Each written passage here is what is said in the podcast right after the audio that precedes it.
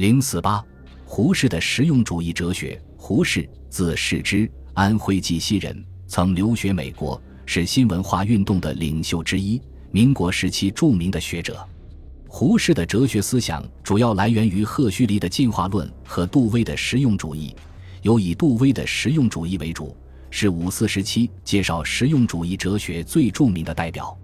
他的哲学著作主要有实验主义、演化论与存疑主义。介绍我自己的思想等，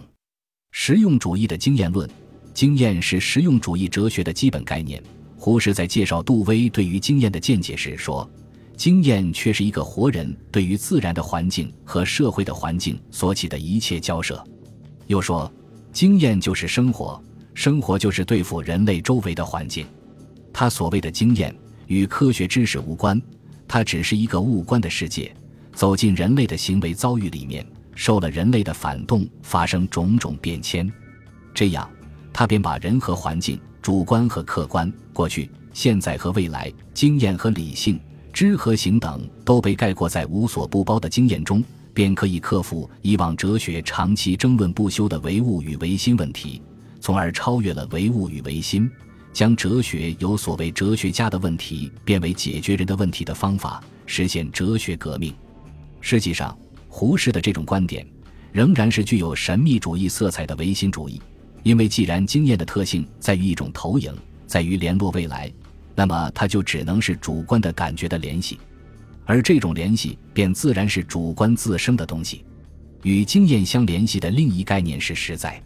胡适借用詹姆斯的话说：“我们所谓实在含有三大部分：感觉、感觉与感觉之间及意象之间的种种关系，就有真理。”实在不是物质的客观的东西，而是主观要素的复合。所以，实在是我们自己改造过的实在。这个实在里面含有无数人造的分子。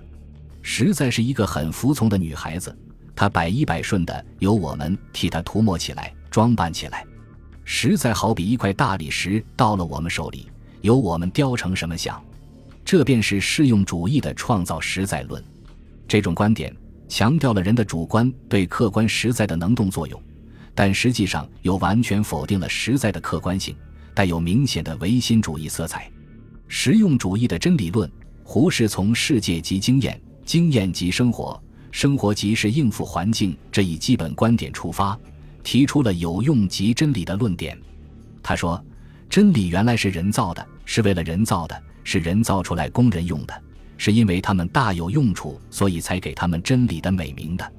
真理不过是对付环境的一种工具，环境变了，真理也随时改变。在他看来，一个观念的意义完全在那观念在人生行为上所发生的效果，而一切有意义的思想都会在行为上发生效果，效果就是思想的意义，效果就是真理的标准，不存在绝对的真理。他强调说。那绝对的真理是悬空的，是抽象的，是笼统的，是没有凭据的，是不能证实的。这样，他便片面夸大了认识的相对性和有条件性，从而走向相对主义。实验室的方法论，胡适在方法论上既继承了中国传统的钱家学派的方法，又接受了实用主义方法论的洗礼，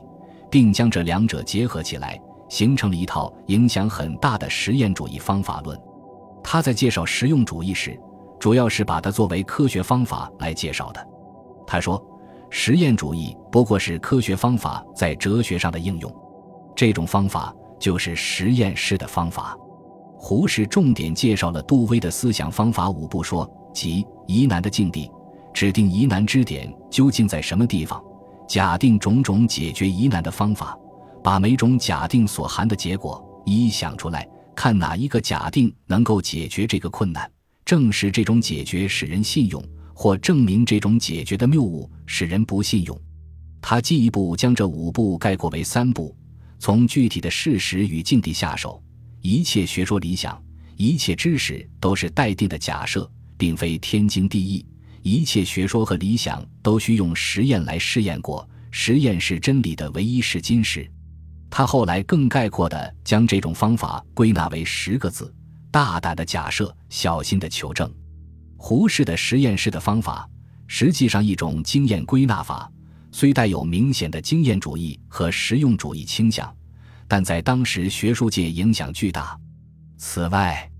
还有所谓历史的方法及祖孙的方法，从来不把一个制度或学说看作一个孤立的东西，总把它看作一个中断，一头是他所以发生的原因，一头是他自己发生的效果，上头有他的祖父，下面有他的子孙，捉住了两头，他再也逃不出去了。这种历史的方法是胡适以实用主义世界观为基础，对黄宗羲以来浙东学派史学方法的继承和发展，对历史学研究具有很大的方法论影响。胡适除了宣传其实验主义外，在民国哲学史上留下地位的还有其《中国哲学史大纲》一书。该书是用新方法整理传统哲学的开风气之作，他以传统的考据学为基础。又以新思想运动的立场来评论各家学说，尤其是将儒家与诸子学说平等相关，对墨家等诸子学说多有考定取材，眼光独特，给中国传统哲学的整理研究开一新路途。可惜下册一直没有写出来。